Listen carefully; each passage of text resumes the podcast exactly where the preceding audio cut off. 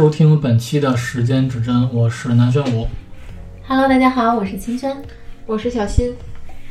好了，继续上一期我们聊了女性主义话题之后，然后这一期呢，我们想聊一聊关于 AI 人工智能的话题以及主题。大家都知道，就是从今年的一月份，其实从去年的十十月份的时候，美国那边的 OpenAI 的公司已经推出了新一代的人工智能的系统啊，ChatGPT。然后我不知道大家都用没用过啊，反正我是借鉴了一下啊，觉得非常了不起。呃，借此机会，然后微软和咱们，比方说谷歌或者咱们大陆这呃大陆这咱们国家的百度，然后也推出了它的相关的 AI 产品，我是都有都有用，我觉得还挺都还不错。呃，不知道你们两位用没用过，或者说你们两位对这个有什么目前的看法？现在这些新的科技发展对你的工作有什么影响吗？我觉得是一定阶段提升了我的工作效率的。那你有被卷到吗？因为我感觉现在各行各业都卷到很多人失业的状态。对，现在好像大大部分人都谈 AI 色变就是没有 AI 的时候，其实大家也在卷。啊，对，同样同样在，就但是只是想听听，就是现在这些 AI 出来，对你现在的行业有没有威胁到呢？嗯，从我个人角度来说，我是觉得没有威胁到的。嗯，不代表将来不被威胁到的。所以你还是比较乐观的，是吗？嗯，那我我是还是我最终的结果我是比较持悲观态度，就我觉得 AI 最终还是能够战胜人类，然后并且导致人类灭亡的。那我觉得你这个心理过程没有过程啊。我我是不是太太悲观了？但是，但是我好像没有听到你这个心理过程啊。现在没有对你的行业有影响，没有卷到你，但是你持悲观的态度。现在没有被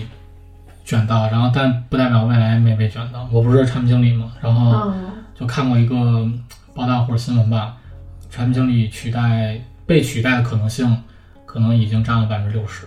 那你觉得作为产品经理，核心价值是什么？是从创新点上，然后找一个别人没有开发过的一个点子，然后看这个东西，这个这个需求能不能给这个产品带来一定的价值，或者给用户以以需求依托于产品，然后给用户带来一定的价值。产品我觉得最核心是这种能力，但是往往现在咱们国内的话，可能最多的产品经理，比方说协调啊、沟通啊，然后去写文档啊等等之类。我觉得这个可能对于 AI 来说，它其实已经可以部分取代了。你想，比方说未来它可能都是走一条龙的自动化了，那么从需求到 UI 设计到开发。到测试到上线，其实这可能都能够，因为现在那个智能人工智能不是都能写代码出图了吗？对吧？所以我觉得写需求这一步其实可能也会逐渐被替代。呃，虽然不太了解你们的工作流程啊，但是对我来说，当时我看到这个现在科技的迸发呀，是一种很开心的状态。那个开心不是说它解，就是可能，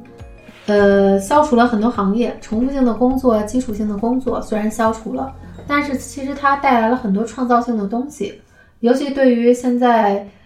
很多人有想法，但是没有这个技能。比如说，我有很好的想法，呃，比如说我做了一个梦。但是呢，我想把梦境呈现，那我可能是需要找小新这样的设计师去给我画。但是这种设计师好贵啊，画一幅画要收我一万块钱。嗯，然后对我来说，我肯定不舍得花这个钱啊。然后当时我看到这个这个科技变革的时候，我说哇塞，那以后自己在家是不是也可以随时创作出画作，然后变办自己的展览了？就是这是我看待这个科技的角度啊。嗯，就其实我我觉得啊，就是基于你的这个观点，我是觉得它对于目前已经成熟的公司而言是一个打击，但是未来可能由于刚才你说的，可能我我觉得是一种变相的这个对于自由职业者来说是一个更多的一个提升，就是更多人数去更多人去参与自由职业的这么一个发展。嗯嗯，但是毕竟咱们是这个时间指针的主题嘛，我觉得咱们那个维度可以放宽一点儿。呃，因为其实从这种工作能力来说，中国首先人口的工作，它的分化等级会比较大，做基础工作的人很多，然后做技术工种的人其实现在相对少了，尤其前两年这个互联网直播行业就是整个的一个，只要你敢展示，只要你有自己的特色，然后你又有口才。其实很多时候它的那种快速的盈利的模式，嗯让现在很多人没法沉下来去做一些很就是培养自己的技能、积累一些行业经验的事情了。所以我觉得它可能是就是有一个警醒性的作用，让大家去找到自己差异化的竞争性。现在感觉就是来得快，去得也快，就是没有再像十多年前那样，比方说互联网一进来之后，它可能延续了很高的、持续很长一段时间的高峰。对，然后我的感觉是说，你像刚才你说的直播嘛，直播带货这种啊，它可能是兴起的快，然后消散的其实也快。你你看现在某某宝或者什么这些直播，它可能是之前哇特别的疯狂，然后是可能带的带动人人都在直播，但是你看现在的带货量啊、然后可能也是跟经济相关吧，它可能就没有那么的火了。所以我觉得就是未来可能，嗯，AI 这边儿可能也会，嗯，你像之前咱们提到的元宇宙，这元宇宙的概念炒得多火呀，但是现在可能 AI 人工智能出来之后，元宇宙的概念可能就一并消亡。我记得那个林俊杰吧，他不是投资了一个虚拟的一个房产地嘛，然后也是以元宇宙的这种概念，但是他现在浮亏达到亏损达到百分之九十一的那种状态，就可能对于未来的发展，因为现在本身社会上所有人其实我觉得都是浮躁的，他没有静下心来去想一想清楚，说我到底想要去做什么，我能够利用利用 AI 工具，然后制造出什么，创造出什么价值，反而是因为很多现在人就是包括我吧，可能也在想，就 AI 人工智能出来之后，可能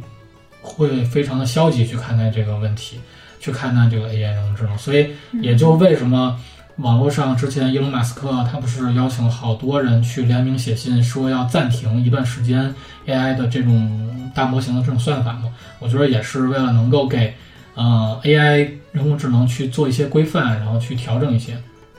调一些规调整一些规则。其实刚才听你那段话，我脑海里想的是，哇塞，这不就是现在的风向时代，还有风口变化的感觉吗？因为你的自我表达想表达的内容其实很多，对吧？你对现在的这个时代有很多的感想，很多的触发，然后也有很多的事件，就是在你的脑海里，你甚至很想表达自己的个人观点。这也是前前两年那种自媒体给大家的感觉，大家都在做自媒体，可能他只是。呃，就是有很多的感情经历，他也可以做一个自媒体去输出自己的观点，所以现在就是很多人都在输出自己的观点，导致大家的思想就是融合了太多的信息了，但是这些信息里呢，又没办法去辨识到底谁说的有道理，可能都是辩证的看法，他有他的公说公有理，婆说婆有理，对吧？这个也是从我们时间指针的维度来说，其实进入风向时代已经三年了。二零二零年开始就已经进入风向时代，就是新的时代。嗯，你刚才说的过去的时代，那个比如说工人的正常的这种工作呀，还有大家的工作呀，看似都是按序就班、有等级，然后有一些规范性的存在的。但是从二零二零年开始，很多的真的让你挣钱的，或者说很多不起眼的这个工作领域，或者说挣钱领域，你会让人很惊讶哦，原来这也能挣钱，对吧？那会儿有做口罩挣钱的，然后还有做口罩处理的挣钱的，就是你会发现，哎，原来这么看似不起眼的东西，像那手机壳，我特别不理解，拼多多九块九还包邮是怎么挣钱的？就是我之前说，我说成本能低到什么样啊？有时候还包邮，然后还九块九还俩，就是我真的不知道现在的产品到底它是，就是那个就是挣钱的角度都不一样，很灵活，它的灵活性很强。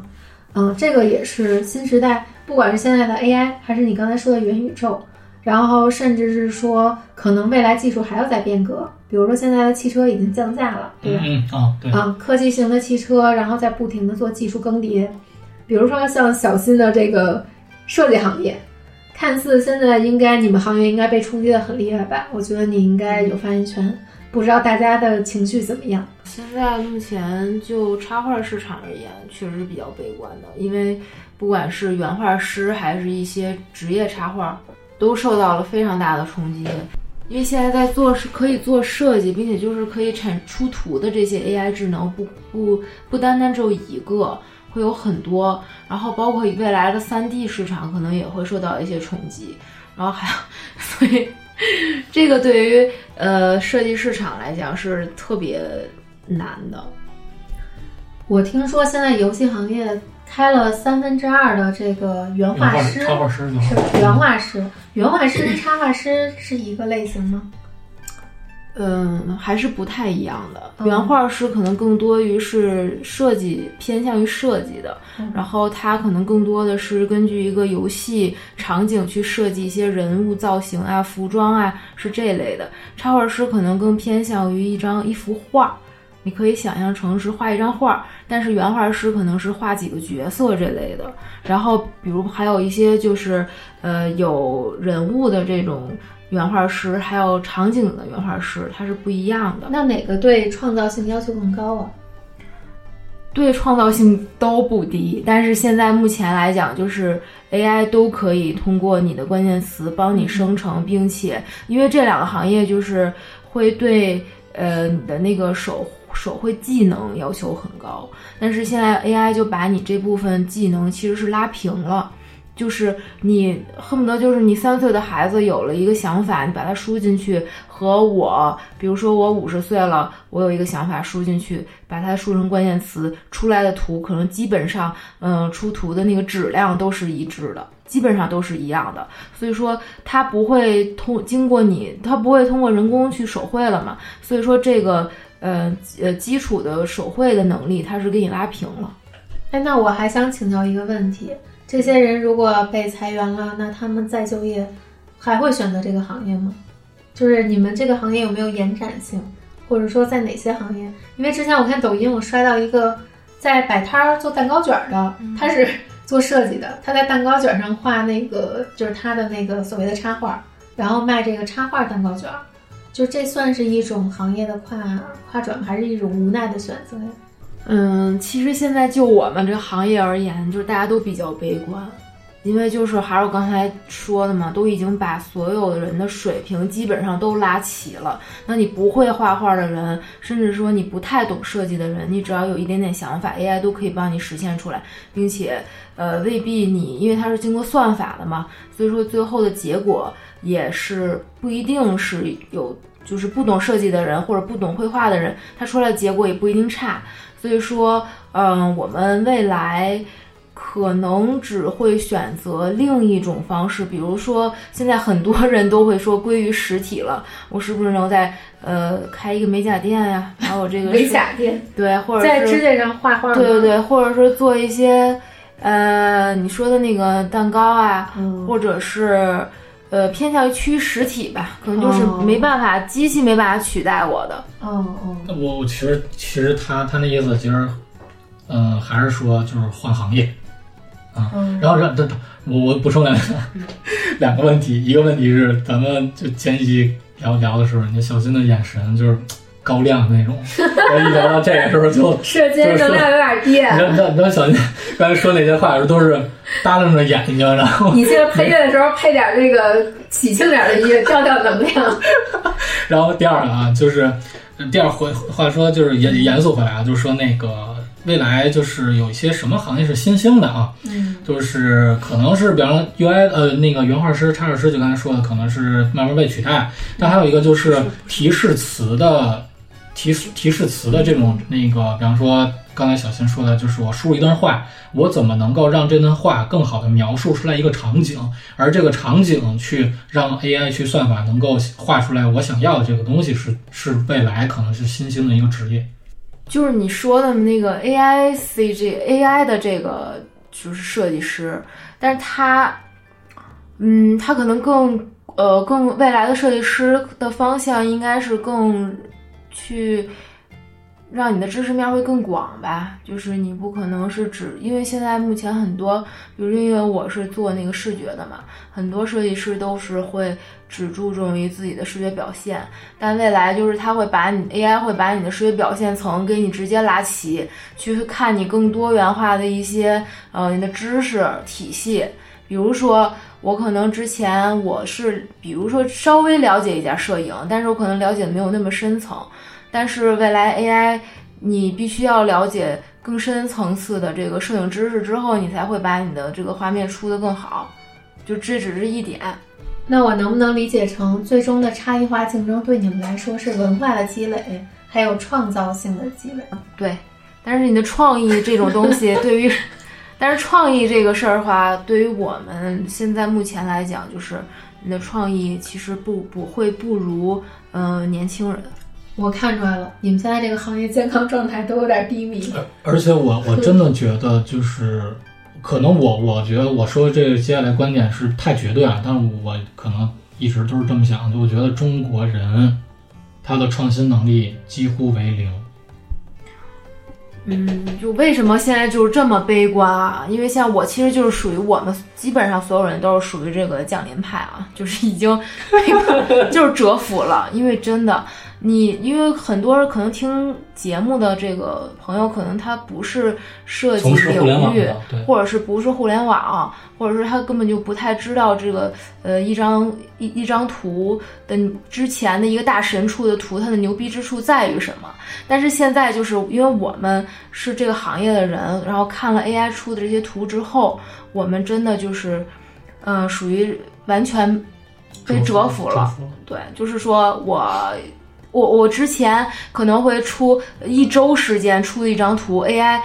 几几秒钟就给我出来一个我之前一周的。其实现在目前为止，就是在这个还没有被 AI 卷卷没的这个。前情况这个前提之下呢，现在目前我们还可以利用 AI 去提升工作效率，这个是还挺好的。但未来可能，嗯，十年吧，有可能都干不到了。然后包括以后，比如说你说 AI 提示词这些，但其实世界上所有的东西大概就是这些。所以说，在未来的十年，我也不知道会不会这些提示词的设计师会呃会活得久，这个我也自己也先是一个未知。我觉得在这方面，我可以说给你们更多一些跳脱出来，因为咱们今天想讲的是 AI 能让我们跳出内卷圈嘛。嗯，听起来你还在被内卷中，就是在同事之间的竞争内卷，还有被 AI 的内卷中。对，因为现因为之前几年哈是被同事卷，现在你是被 被一个机器卷，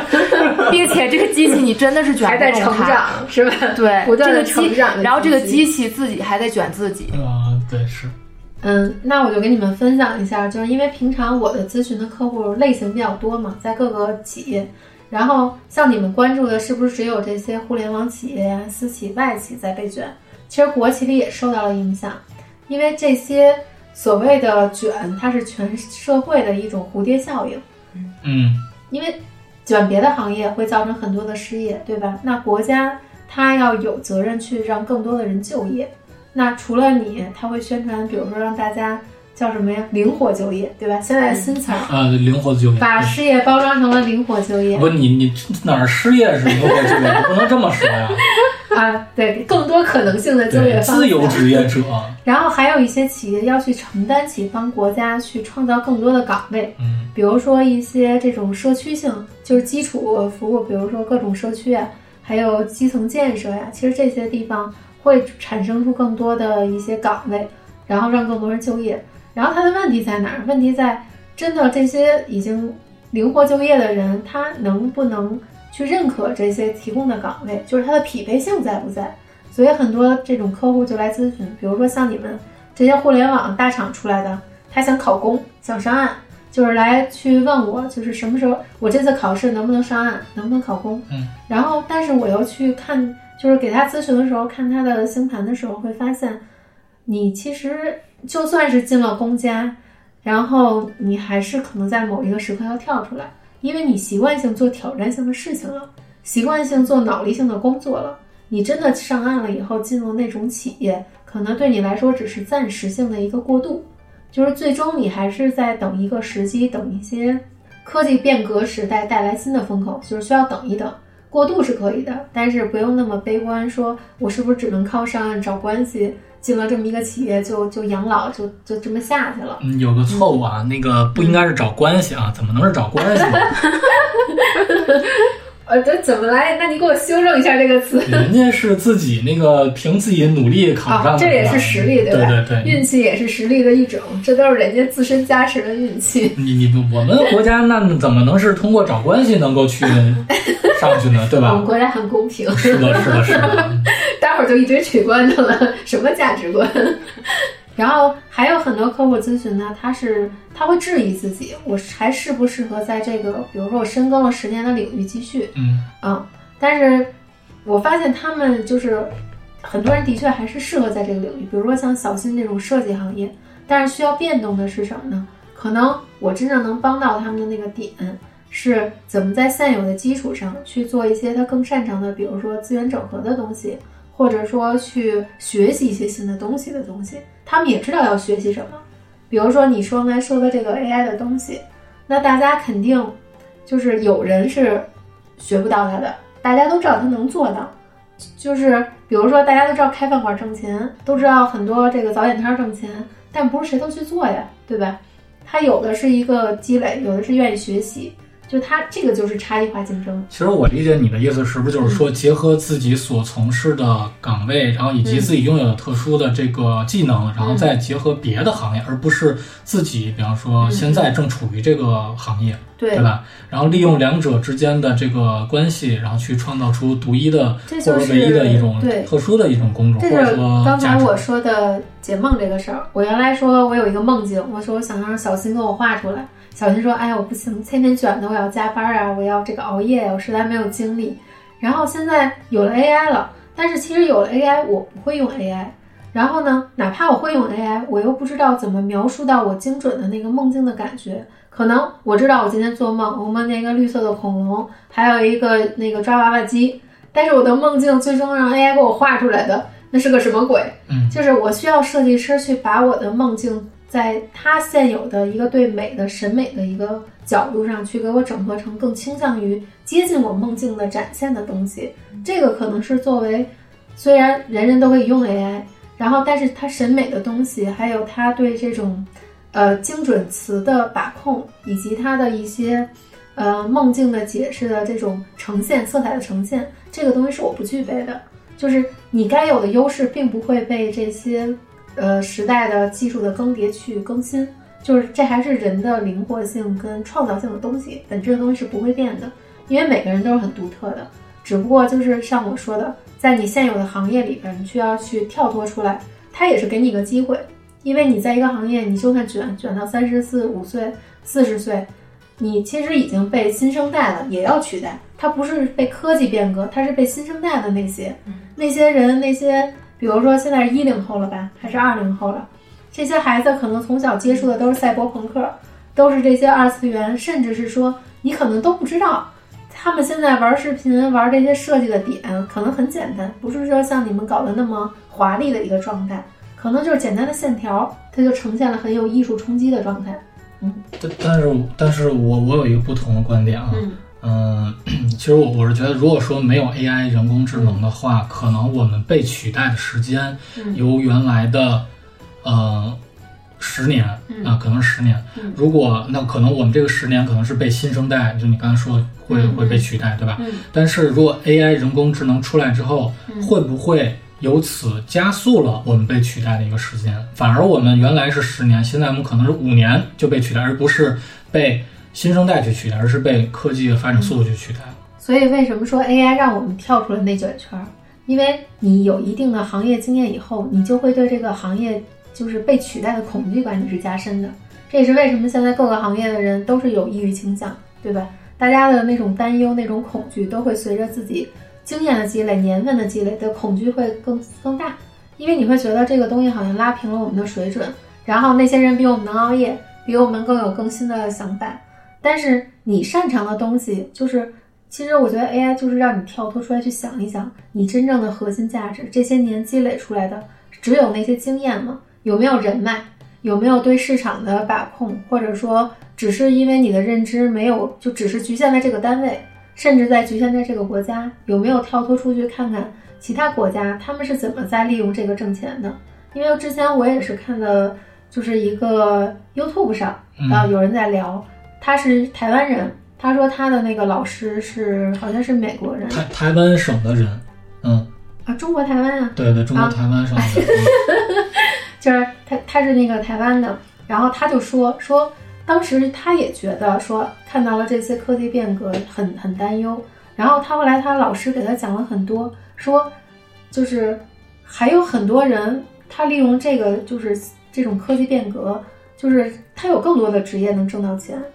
你比如说那些基础服务行业，嗯，比如说那种养老行业或者护理行业，这种，比如说老年人的身心疗愈的行业，其实能用到审美的，用到设计的，用到其他基础的这些可能会被 AI 替代的东西，它能更好的服务这些老人。比如说心理行业，大家一直都说说这个心理行业不会被取代，但是现在好像这个已经训练的其实是可以跟人聊天了，对吧？对，就就其其实我我觉得是这样啊，就是，嗯呃，一代科技技术的革命可能会被取，呃，可能会牺牲一部分人，但是呢，又会促生出别的一些个岗位，甚至是比其他那些个岗位更要高端，呃，更要多的岗位的这没有，，不是这个意思。我是想说的是，你会发现更多其他人的需求。呃，不对，我是说嗯我我我的想法啊，嗯对，嗯刚刚我是说我的那个嗯就是它可能会让你关注到更多其他人的需求。以前就是甲方他什么需求，咱们提供什么需求，对吧？你只要需要完成这个产品，完成这个项目就可以。你从来没有去真的考察过，就是更多其他行业或者群群体的需求。比如说像我刚才说的，有些人可能会把这种科技的设计啊、美感应用在这种饮食上，或者应用在这种这个，比如说乡村文化建这个建设上，因为这乡村可能很苦，但是一些会搞艺术的人可能让这个乡村美起来了，它促进了这个农村兴旺，然后文化传承、文化技术的东西，就是它会有一些领域还是空白的，但这些空白的东西又没有让原来的就是在原来那个时代，哪怕大家都很有经验，有那么多有能力的人，他也没有在这个行业有更前、更进一步的，就是做了一些自己的贡献。但是可能现在大家用节约出来的时间，立在这个基础之上，可能会去做更多的事情了。嗯怎么说呢？其实其实咱们其实你刚才那么说啊，嗯我觉得是是对的，嗯但是呢，有多少人能够利用这个？因为现在有很多人他都不知道这个，你知道吗？嗯然后话说回来，就是你刚才不是说星座那个吗？嗯嗯咱们这个节目之前都是讲星座的，嗯对吧？然后我我就有一个想法，就是你说如果这个星座，它应该都是比方说一些有一些自己的数据，嗯什么白羊座呀、双鱼座呀等等这些，对吧？嗯然后那根据星座的这个性格性格特点，他其实你之前有一些咨询的这种客户，之前你也说了，他他想转型或者转行，嗯，对他会去咨询你。嗯但是呢，你说有没有可能，咱们利用 AI 的这个呃人工智能，然后它去输入一些我是什么星座，那我适适合我的是一些什么工作？那你觉得这个，然后有被替代或者说成不成立？给你举一个相对简单点的例子吧。之前有一个银行的客户来咨询我，因为银行就算 AI 没出来，他们也卷的不行，对吧？然后就是整个行业都是那种，呃，要天天的坐着嗯，然后要不停的被考核，然后也没有什么那么多核心价值，除了就是好像跳出来什么都不会。然后这个客户呢来咨询我，他就说不想在银行里待着了，然后又不知道自己能干什么。然后你像你刚才说的星座，我之前就是也问过，用用那个 AI 问过，想看看他怎么理解这个星座适合做什么。因为聊具体的占星就复杂了嘛，然后我就问他星座，然后我看了看，其实他对每个星座的特性以及推荐的职职位还是有很强的分析能力的，因为毕竟他是被训练出来的嘛。但是呢，在不管是这个占星啊，还是这个易经啊、八字什么的，他在事业这种分析上都是挺难的一个点。难点就难点在事业的特性可能是固定的，比如说它都是金融有关系的，但是具体做什么它是很多元性的。你说保险是不是金融？银行是不是金融？然后他在基金啊、信贷公司，比如说追债的是不是金融？然后还有这个做比特币的啊，这些都是金融，对吧？但是在以前，比如说比特币，在以前的这些文就是职业定位里，它是没有的，它只是时代新出现的一个岗位，对吧？所以说，那我们不妨想想，是不是以后还有类似于像比特币、元宇宙，然后这种新出来的一些公司会出现，它会建，就是也会创造一些新的岗位，因为甚至比特币公司是几几年出现？二零一一年了吧，还是一四年？比特币其实二零零几年就出现了，对，就是它的出现。二零哦对是啊是二零一，但是早年间，其实大家对这个东西还觉得像个骗子，啊。对对对对，等着大家意识到它不被骗的时候，是因为已经有人已经就是套现了，嗯套出了交易了吗，几百万、几千万，人家就自自由养老去了。所以说，肯定是有一些新的行业还没有被我们发现。这个其实过程咱们可以去这么想，是吧？嗯在那会儿我们还觉得发现不了它，等我们真的发现它的时候，有可能这个行业已经被大多数人知道了。就是人的认知，因为有 AI 的存在，我们可以去不停的问它，比如说现在有什么新兴的行业呀，然后就是怎么利用它去扩宽自己的认知。哦，然后说回刚才那个银行的客户，那银行客户呢，后来我发现他的性格是具有，他是个白羊座，就是他是喜欢有挑战性的工作，不喜欢日复一日重复性的工作，因为白羊本身的特性也是需要就是有挑战，然后能激发自己主动性，然后甚至是我希望我创造价值，就是我的收获比我付出更多嘛。然后，但是银行又有人管着，然后干的事儿都是很重复性，他觉得很无聊、很枯燥，对他的情绪压抑的很厉害。OK，后来跟他说完了以后，他就真的从银行出来了，找了一个那个金融公司，就是做卖基金啊什么的这些东西。但是我发现他出来以后，他过得并没有很好，就是他只能就是那些所谓的金融民工，就是有挣的很多的，挣的特多的是玩资本的啊，比如说资本的白手套，那叫挣得多的。其次是做基金管理、信贷管理这些，那个以及也是需要就是多年的经验。嗯像大多数这种的基础工种呢，更多就是靠提成。比如说我卖出一个产品啊，基金就是换来什么的这个这个挣那个那个点嘛。然后后来我发现他做的并不好，了解了以后呢，我发现他们那个行业需要考个证，嗯金金融什么从业资格证吧，他这个证啊怎么都考不下来，其他人都考下来，他就考不下来。然后再问，才发现他真正的心浮气躁的点是因为就是有负债，着急挣钱，所以在银行他觉得那个钱呀挣得太死了，不够灵活，他想快速挣钱。快速挣钱，他就出跳出了那个银行的行业，想在外边就是这些金融公司去挣钱，但是自己的能力呢，还有学习的经验呢，根本积累不够。这也是说现在的这个话题啊，就是风口真来了以后，咱们的经验跟实力真的能应付住那个风口吗？当机会摆在你面前的时候，现在我们是在内卷，是压力很大。但是如果你你学习停止了，你只剩下悲观了，你没有去打开你那个眼界，嗯、或者是是就扩宽一下你的这种思维，真的风口来到的时候，还是在筛人，你真的不一定能挣到风口的钱。就是所以不停的学习也是以后的一个，就是时代的真相吧。你光是靠那些经验主义的话还是不够的，需要真的有自己独特的东西出现。嗯其 实你现在咨询的这个客户，其实是不是有一部分人他是其实主要是想找一个，比方说心理心理咨询，或者是抚平他自己，比方说有些困难或者是什么情绪，是不是有一些这这些的客户？啊，会有，是就是有一部分人他是就是人这个东西，有时候他自己其实是明白自己的路怎么走的，嗯，只是当下这个情绪他过不去。啊，对啊，他有困扰是吧？对他可能知道这条路在走，但是走得很困难。然后现在可能他需要一些外界的肯定啊、嗯支持，就更多是一种情绪上的辅导。所以其实我是想问，就类似于，其实你的一部分工作是对于心理，相当于呃承担了一部分心理咨询师的这个对工作，。是的，然后，所以我想问说，呃，目前其实我们国内的心理咨询师行业，我觉得还是比较鱼龙混杂的。嗯对，高的是高，但是大部分其实还是有点中中下或者中什么水平，或者是低水平的。二八法则吧。对，所以 所以呢，就是充市场上充斥了这么些个人，那我们如果用 AI 去做，因为现在已经有一个科技水科技的那个人工的那个，就是嗯好像网上有一个那个图像，它已经能够模拟出嗯笑。呃，这种纠结的表情，对吧？有那种。然后我是想问，像这种 AI 的科技已经出来了，那么未来我们心理咨询师的这个行业，它会不会被取代？或者说，嗯，如果我跟 AI 去聊、去去聊的话，那同样是不是也能够达到心理咨询师的这么一个作用？这个点我还是要再帮你，就是再扩散一下思维啊。你看你说的是心理咨询这个行业会不会被取代呀、或者说被内卷？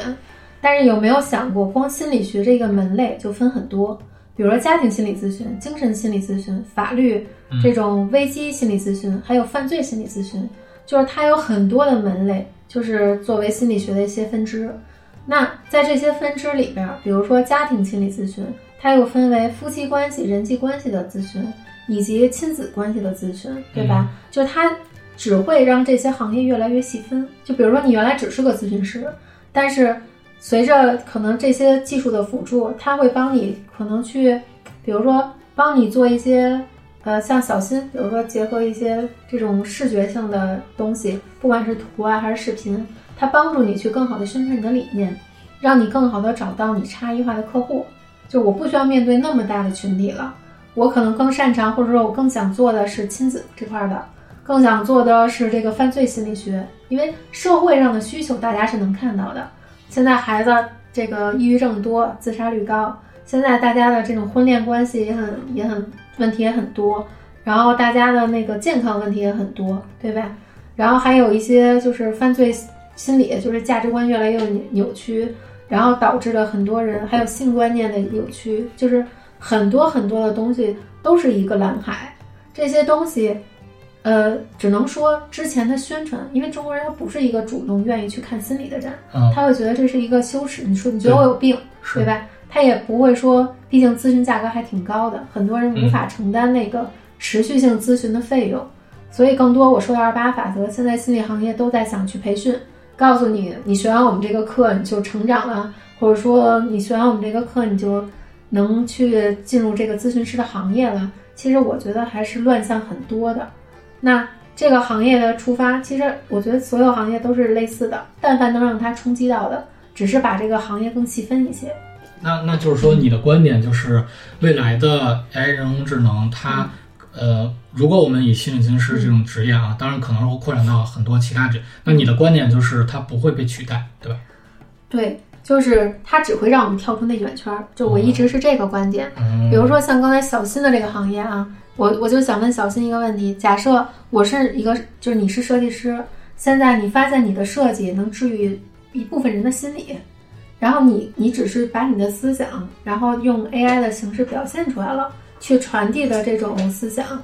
那你觉得你会愿意做这个治愈他人的事儿？就是为他人做出，以前是为单位，现在是为一部分群体做出一个价值，这种是不是更正向激励你呢？嗯，这种就是在我看来，其实就是可以发挥设计师的一个更多的价值了，就是不会说是为了为了一个呃赚钱而去做设计。但是其实我觉得赚钱这事儿特有意思，就是以前的钱是阶级等级然后得来的钱，就是可能我有关系，就不用不用特意的敏感词，我有关系，我家里有这个人脉，我是可以赚到这个钱的。但以后的钱肯定是爱排在前面的，就是爱跟奉献是排在前的前面的，因为有了这些东西才会有钱进来。以前的钱它不是这么个玩法，但是时代已经变了。所以它的核心，我为什么说 AI 能让咱们跳出内卷圈呢？它服务的价值不再是这些企业的这个，比如说甲方了，不完全是甲方，我就想要一个产品广告是什么样，我要做这么一个广告，更多是服务于人，就以人为本。如果你的东西刚好找到了一个群体，或者你找了一个方向，嗯，然后因为之前我认识一个绘画师啊，他做的东西。就是他会把别人的那个当下的状态描述的心里的画成一幅画，那个人看到那幅画，他是能释放情绪的。嗯，他把那个人的一些状态啊，然后他说我感感受到了你的这种，我我觉得你你现在给我感受是一个迷路，就是一个路的状态。他就在画了一个森林，画了一个路，然后就画了一些他觉得是当下这个人的情情景的感觉。但以前你看还需要画，对吧？那现在我是不是可以用 AI 去做一些你当下的状态的一些感受？但是这当然是有一些个人天赋在啊。所以我说以后你跳出那个圈以后，找到你真正的想做的，还有想服务的群体，你的钱自然就来了。其实我还有一个更加理想化的状态，就是我呃，就是一方面是 AI 可以帮我们跳出这个。内卷圈儿，还有就是 AI 是不是未来发展之后，就是可以把人的这部分工作呀，就是现在这这种等级剥削的这种这种劳动力释放出来，然后让人真的能享受到呃人的那一面。这是我最理想化的状态，我不知道我能不能赶得上，或者是你说的可不可以变成这样？人的那一面，我是你这个，说的挺对但的。但但其实我是持不同观点的，我不知道你们俩啊，就你你们俩就从你们俩刚才阐述的角度来看，你们是支持这种人 AI AI 人工智能发展的，不是支持，是觉得它有助于啊跳脱内、有帮助内卷圈。有帮助。但但其实我的想法是什么呢？我是觉得是有帮助的。如果我以你你们的思路来看的话，其实我是这样的思路：嗯，员工被裁，然后用 AI 人工智能帮助他们抚平被裁的心理情绪，就负面情绪，然后继而找机会去发展自己的另外一个自由职业。我的思路是这样啊，按照你们的想法，但按照你们的思路，然后我加以我的想法。但是我呢，其实说一下我自己观点啊，我觉得我是持比较悲观态度。我是觉得始终 AI 可能就最终结果，AI 可能就会颠覆人类，甚至把人类杀死，然后最终导致人类灭绝。就就你你难以想象，目前 ChatGPT 三点五的版本以及快到四版本了之后，甚至是未来到五的版本，你就你就难以想，如果哪个就是有倾向倾向比较比较绝的这种想法的人，他你不能保证他没有，但是如果只要有一个人，那么他只要利用这个，他可能就会造成一定一定小范围，甚至是一定非常大的范围内的一个损害，对于人类的损害。所以我一直保持这个，我觉得就不太哎，我觉得特有意思一件事儿，男性普遍恐惧的要大于女性。嗯，然后我开始还在想，哎，为什么呀？因为后来我想到一个点，因为男性天生就是对力量的，就是他会崇拜力量，但是他也会恐惧更高的力量。就你知道宙斯是吧？就是感觉就是男人就是一片天，然后现在 AI 人工智能出来之后，把这个把这个天打碎了，就是打破之后，然后这个平衡就消失了，所以男人是这样想法。就是还是我上一集就前阵前几集还说过这个课题，这还是一个能量平衡守恒的事儿。就是我可以觉得 AI 它是一个很有阳性能量，就是很有呃，就是这个怎么说呢？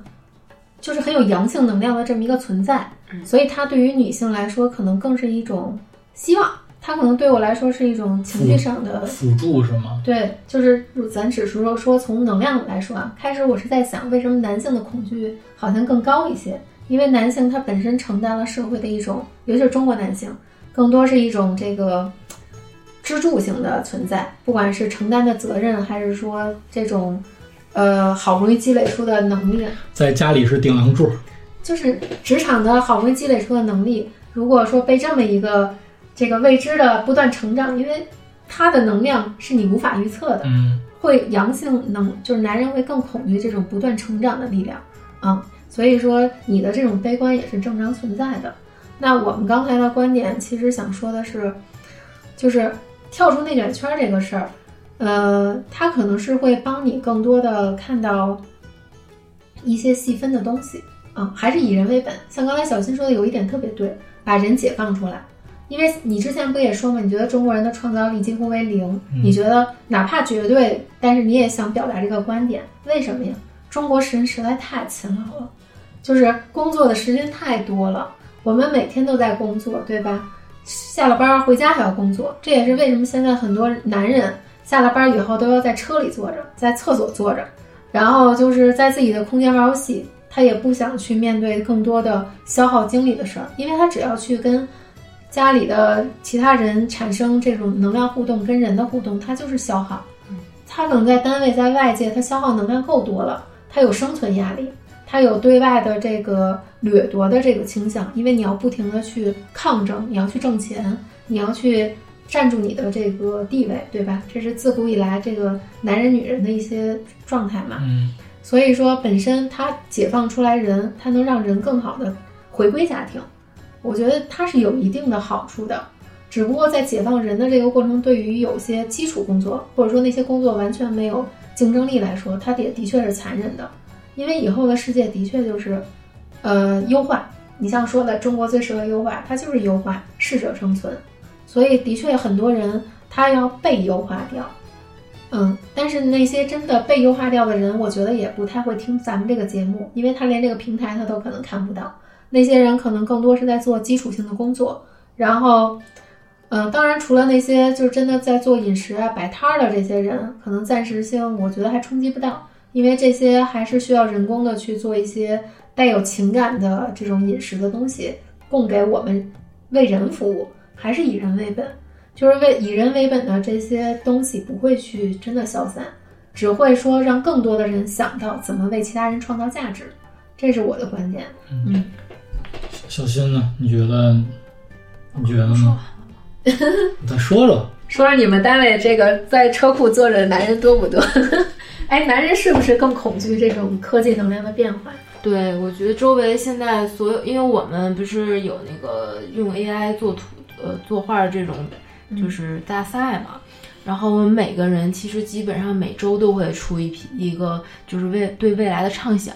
我发现非常多的不，嗯，设计师都是持悲观的态度，嗯，然后基本上都是那种暗黑世界，就是两眼无神的人，然后在面对一台一些机器或者是一些。呃，人被插上机器，被插上管子，或者是比如说，呃，一个机器人在前面，然后奴役着后面的那个人类军团，基本上都是这类的方向。所以说，其实呃，对于我们这个可能是比较互联网这种和科技会更离得更近的一些人。现在目前的想法都是持悲观态度，但是有时候，刚才我为什么会说这个这个方面呢？就是我觉得，呃，未来未必是一个真正悲观的。我们如果人类利用好了它，呃，也许可以会像我刚才说的，真的从这个，比如说一些呃非常繁杂的工作当中释放出来，然后可以享受生活，享受更多，就是可以过。嗯，真正人类的生活，真正人类。就总结一句话，就是人类生活就是走向我们未来的社会主义道路。哎呀，你不用说那么不接地气儿。人类的生活是需要这个吃喝拉撒睡，还有性需求的，就原始的这种需求动力的。我发现你对这个性需求很，要不然我们下一期聊一下。可以啊，下一期我好好跟你聊聊这个原始的这种需求，因为你没发现现在的男人女人都很压抑、很难受，就是甚至抑郁嘛？有一部分原因是根本就感受不到，没有时间去感受到阴阳调和的这个能量，没有办法，就哪怕是夫妻回家都很累了，又要照顾孩子，对伴侣都是一种指责埋怨，哪还有爱呀？就是那些能量根本就没有运化起来，对吧？所以我说吃喝玩乐那没有时间了，连这些就是人最原始的本能，其实就是性的这种本能，还有吃啊欲啊，比如食色性也，对吧？这些都是原始的一些东西。当我们基础的这种需求都满足不了的时候，我们还要去，去被没有选择的这种事业上也没有选择，其实很很累。这也是为什么现在所有人的身体其实都是在出问题的，嗯。然后还有一个点是什么呀？就是未来呀，这个健康这个方向。肯定是就是大家都需要关注的，因为你有你可能都活不到被卷的那个真正的时代。觉得人还是我们都在说人一直始终都是动物嘛，高级动物嘛。那人类肯定是由于它是动物，所以说嗯还是要回归那个真实的本质，吃喝拉撒睡是吧？就是这些东西。其实你说人活到最后不就是想吃嘛嘛香，然后睡个好觉，其实还该放松放松嘛。对，就是。以前我记得老话说说能当个普通人就挺幸福的了，根本就体会不到。现在你说什么叫幸福呀？大概有一个工作，然后有一个好的伴侣，有一个好的家庭，然后可能没生什么病，还有钱去适当的玩一玩，放松放松，这已经就是幸福人生了。说我看到那个微博上有句话说，就这话说已经超过了百分之九十的人了，就能活成这样就超过百分之九十的人了。因为真正在赚钱的人，他停不下来；没钱的人，他也停不下来。中间那些就是被天天被卷的人，就是上面够不着，下边也够不着，就活得很纠结。然后像很多人说，哎呀，那是不是国企事业单位就这些单位不会受冲击啊？就都想上岸，都想都想进这种单位吗？但是我觉得，就是这也是一种卷，嗯，因为没有真正的铁饭碗和金饭碗。你想想，当一些企业。它没办法再创造价值，比如说粮食运输这些企业，那运输以前还是有这种，比如说大卡车、大客车，或者说一些人为管理。那你觉得国家这个随着科技的发展，或者说一些真正的，比如说呃，比如说建设一些真正的光速轨道啊，或光速运输的东西，呃，粮食到各个地地方、各个区域吧，甚至到各个国家都不会说那么复杂的时候，大家的税啊，还有其他手续处理的相对简单的时候，更电子化的时候，少那么多人为审核的时候，那这些企业是不是也就要去做一些优化呀、成本？因为国家要拨钱嘛，那国家的钱它也要进行优化呀，比如说更多的投入到这种科技开发呀、其他的行业的开发呀，对吧？所以我觉得各行各业都要有一个觉知，除了现在快要退休的这些可能他享受到红利的那一代，他就是还算幸运吧。但是他们面临的是什么问题啊？他们要想好怎么好好的调整好自己的健康，因为很多人退休以后，尤其是老干部，一下那个心里就空落落的了。啊，嗯，再加上性格原因，他们又不是能去跳广场舞的那波人，然后家里的那些乱七八糟事儿，你觉得一个家庭，如果你的孩子呀，或者说你的其他的，就是跟你接亲属接密的，就是有接触的人，他们的能量很消耗的话，你又能好到哪儿去呢？所以就是都是一个整体，不是说你退休了就乐观大吉了，可以满世界玩去了。有很多事儿，有时候会把你拉进来，一起去经历过这个时代的洗礼的。嗯。行吧，最后我还是希望我们的标题能够是一个确定的语句。啊，今天节目就到这儿呗。嗯，好，大家再见，拜拜。再见。拜拜。